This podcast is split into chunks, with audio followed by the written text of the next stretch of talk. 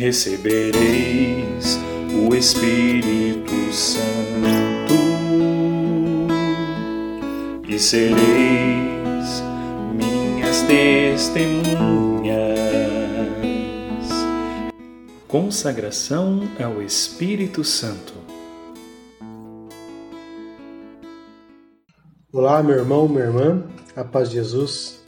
Meu nome é Leandro, sou do grupo de oração Luz do Mundo, da cidade de Mandaguaçu, aqui no Paraná. Pertenço à paróquia São Sebastião e gostaria de convidar vocês hoje para, junto comigo, rezarmos o 22 dia da consagração ao Divino Espírito Santo. Estamos reunidos em nome do Pai, do Filho e do Espírito Santo. Amém.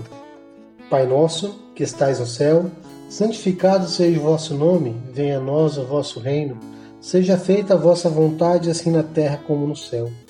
O pão nosso de cada dia nos dai hoje, perdoai as nossas ofensas, assim como nós perdoamos a quem nos tem ofendido, e não deixeis cair em tentação, mas livrai-nos do mal. Amém. Ave Maria, cheia de graça, o Senhor é convosco. Bendita sois vós entre as mulheres, e bendito é o fruto do vosso ventre, Jesus. Santa Maria, Mãe de Deus, rogai por nós, pecadores, agora e na hora de nossa morte. Amém. Ave Maria, cheia de graça, o Senhor é convosco. Bendita sois vós entre as mulheres, bendito é o fruto do vosso ventre, Jesus. Santa Maria, Mãe de Deus, rogai por nós, pecadores, agora e na hora de nossa morte. Amém. Ave Maria, cheia de graça, o Senhor é convosco. Bendita sois vós entre as mulheres, bendito é o fruto do vosso ventre, Jesus. Santa Maria, Mãe de Deus, rogai por nós, pecadores, agora e na hora de nossa morte. Amém. Glória ao Pai, ao Filho e ao Espírito Santo, como era no princípio, agora e sempre. Amém. A palavra de Deus hoje está no livro de Joel, capítulo 2, versículo 28. E assim diz: E depois disso, derramarei o meu espírito sobre todos os povos. Os filhos e as suas filhas profetizarão, os velhos terão sonhos e os jovens terão visões. Palavra do Senhor, graças a Deus. Hoje a meditação será em acolher as instruções sobrenaturais que Deus nos dá. Deus fala de mil maneiras, mesmo através de sonhos e visões. Será que nós sabemos reconhecer a sua voz? E as mensagens que ele faz chegar até nós pelo intermédio de nossos irmãos e irmãs? Na Bíblia, o jovem Samuel foi acordado três vezes em plena noite até que o velho Elias compreendesse que era Deus que se dirigia ao menino. Geralmente, nós nos atentamos a este fato, porém, a história não é assim tão simples. Porque em seguida, Samuel deverá ter a coragem de dizer a verdade para Elias. Verdade perturbadora e difícil de dizer, já que os seus dois filhos se comportavam de maneira odiosa e inadmissível. Portanto, não é suficiente rezar para ser visitado por Deus durante o sono. É necessário também escutar, refletir e em seguida discernir com a ajuda de um irmão ou irmã. O que teria acontecido se Joana Dark não tivesse dado ouvidos ao que Deus dizia para ela? Hoje, como ontem e todas as épocas, Deus continua dando sonhos e visões ao seu povo.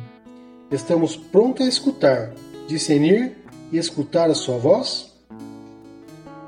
Que nesse momento, meu irmão, você possa parar um pouquinho. Eu sei que existem muitas vozes nos falando, as vozes do medo, às vezes das perturbações que nós estamos tendo nessa época, nós temos que aprender a escutar a voz de Deus.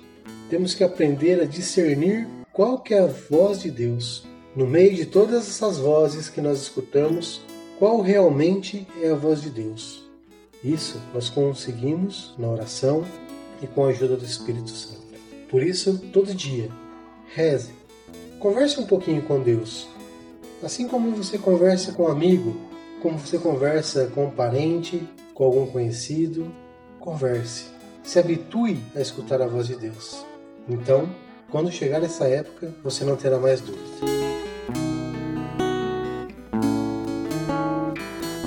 O nosso testemunho hoje vem da beata Helena Guerra, uma religiosa italiana. A irmã Helena Guerra era tão cheia do Espírito Santo que toda a vida dela foi profundamente transformada. Triste por constatar que o Espírito Santo seja tão pouco adorado, rezado e honrado, tanto na vida dos cristãos que na igreja, ela escreve ao Papa Leão XIII. Perseverante, ela envia ao Vaticano pelo menos uma dezena de cartas. Com o coração abrasado, ela pede que a igreja se torne um cenáculo de oração permanente, suplicando para que a igreja inteira seja abrasada pelo fogo do Espírito Santo. Suas súplicas são atendidas e por três atos sucessivos, sobretudo a encíclica Divinum Illindium Munus, de 1897, o Papa Leão XIII encoraja os fiéis a rezarem para o Espírito Santo, fonte de vida dispensadora dos dons celestes em abundância. Helena tem verdadeiramente o coração ardente, abrasado pelo Espírito Santo. Seu objetivo é ver o reinado de Deus se difundir e crescer. Quando um dos seus projetos se concretiza na missão de evangelizar, ou outra escola é aberta, irmã Helena diz: Não me basta, não é suficiente, eu não posso contentar-me com isto é muito pouco. Oração. Ó, se todos os pontos da cristandade, uma oração unânime e fervente como a do cenáculo, no quarto onde os discípulos, trancados com Maria, por medo dos judeus, rezavam, pudesse ser levada até o céu para reacender, reavivar, reinflamar o fogo do Espírito Divino. Beata Helena Guerra. Em nome do Pai, do Filho e do Espírito Santo. Amém.